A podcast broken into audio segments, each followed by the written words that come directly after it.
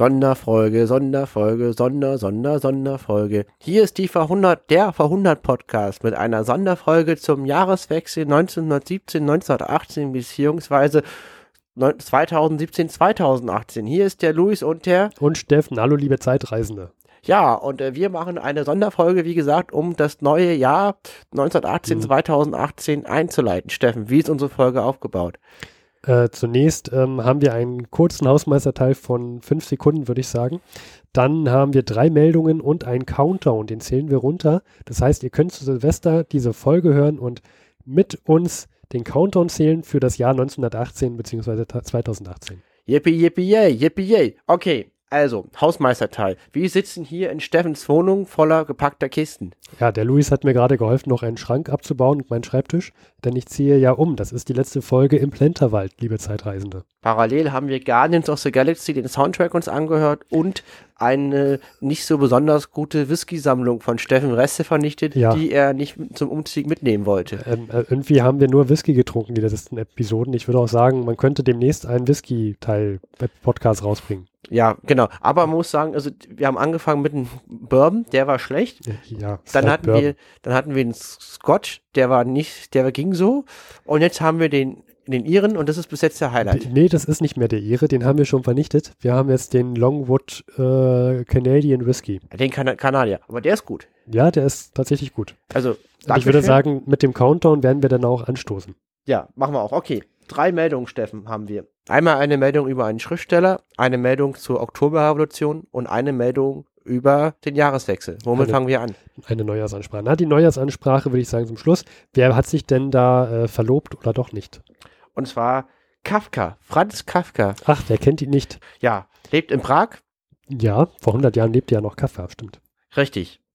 Und ähm, er arbeitet bei der Arbeit der Unfallversicherungsanstalt. Ja, auch ein Traumjob für ihn wahrscheinlich gewesen. Als Jurist. Ich kann mir vorstellen, daher kommt so die dunkle Note bei seinen Büchern. Ja. Und äh, der Punkt ist, er war seit 1914 verlobt in eine Felice Bauer. Man muss sich das vorstellen, er ist so lange mit jemandem verlobt, wie wir diesen Podcast machen. Und Richtig. jetzt? Im Juli, und zwar 1914 wurde die Verlobung sofort wieder aufgelöst. 1914? Ja, nach einem Monat. Mhm. Und letztes Jahr, also dieses Jahr im Sommer, hat Kafka noch zu seinen Freunden gesagt, er gibt seinen Beruf auf, er wird heiraten, nämlich Felice Bauer, und sich ganz der Schriftstellerei widmen. Und seine Freunde haben bestimmt gesagt, nein, mach das nicht. Und er hat es doch gemacht und wurde total berühmt. Eine Disney-Story. Ja, nein. Er bekam Lungentuberkulose. Ja. Und jetzt hat er sich nochmal getroffen mit seiner Felice Bauer in Berlin und die Verlobung wurde zum zweiten Mal zur endgültigen Trennung aufgelöst. Ja.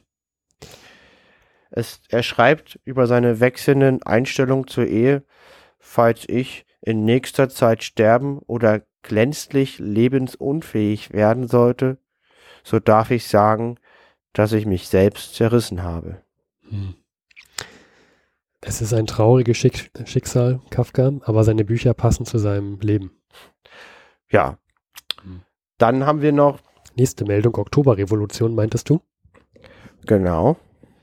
Was ist da der, die große Meldung? Äh, wir erinnern uns, 1917 äh, war ja, man kann ja auch mal so einen kleinen Rückblick machen, war ja ein sehr ereignisreiches Jahr. Wir haben das ganze Jahr gesagt, dass wir uns mit der Oktoberrevolution und überhaupt Russland und den Revolutionen beschäftigen müssen. Im Februar fing es ja schon an, beziehungsweise Anfang März mit der Februarrevolution in Russland und dann kam ja jetzt auch die Oktoberrevolution, wo mir übrigens bei diesem Chronikbuch aufgefallen ist, dass wir ja hier ordentlich nutzen, dass es anscheinend ähm, ja sehr pro Oktoberrevolution war. Es sind sehr viele Texte drin, die beschreiben die siegreiche und glorreiche ähm, Oktoberrevolution 1917 und ein großes Bild von Lenin.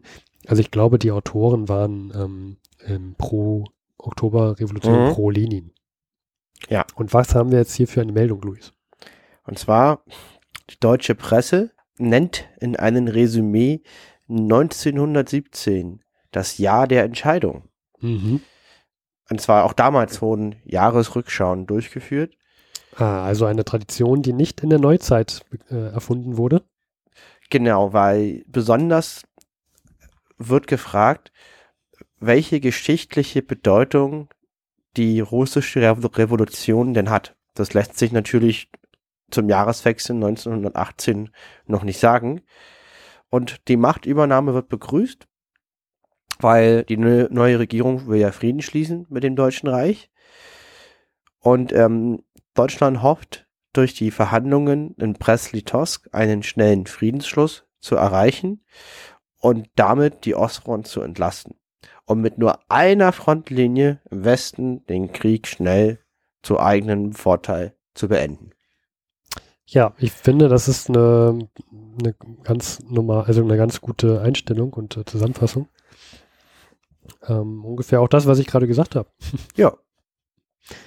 Und dann würde ich auch sagen, letzte Meldung, Jahreswechsel im Krieg. Und äh, da möchten wir die Neujahrsansprache von König Ludwig III. von Bayern, den, die äh, vorlesen. Das ist ein Telegramm an die Truppen. Und man muss dazu sagen, es gelten Urlaubsbeschränkungen. Das bedeuten, ähm, dass die meisten Soldaten das Silvesterfest leider an der Front verbringen, wie auch Weihnachten. Ah, ja, ja. Der letzte Heeresbericht des Jahres meldet starkes Artilleriefeuer und Nahkämpfe an der Westfront. Und jetzt würde ich das nochmal vorlesen wollen von Ludwig III. von Bayern. Tu es. Zum vierten Mal entbiete ich in harter Kriegszeit meinen heldenhaften Heer an der Schwelle eines neuen Jahres Glücks und Segenswünsche. Wenn auch im Osten die Morgenröte des gerechten Friedens zu tagen beginnt, noch sind wir nicht am Ende. Ein harter, einiger Wille und das Bewusstsein unserer gerechten Sache wird uns mit Gottes Hilfe auch fernerhin die Kraft geben, zu opfern zu kämpfen und zu siegen. Meine innigen Wünsche begleiten meine tapfere Armee und mein treues, standhaftes Volk in das neue und Gott gebe es letzte Kriegsjahr.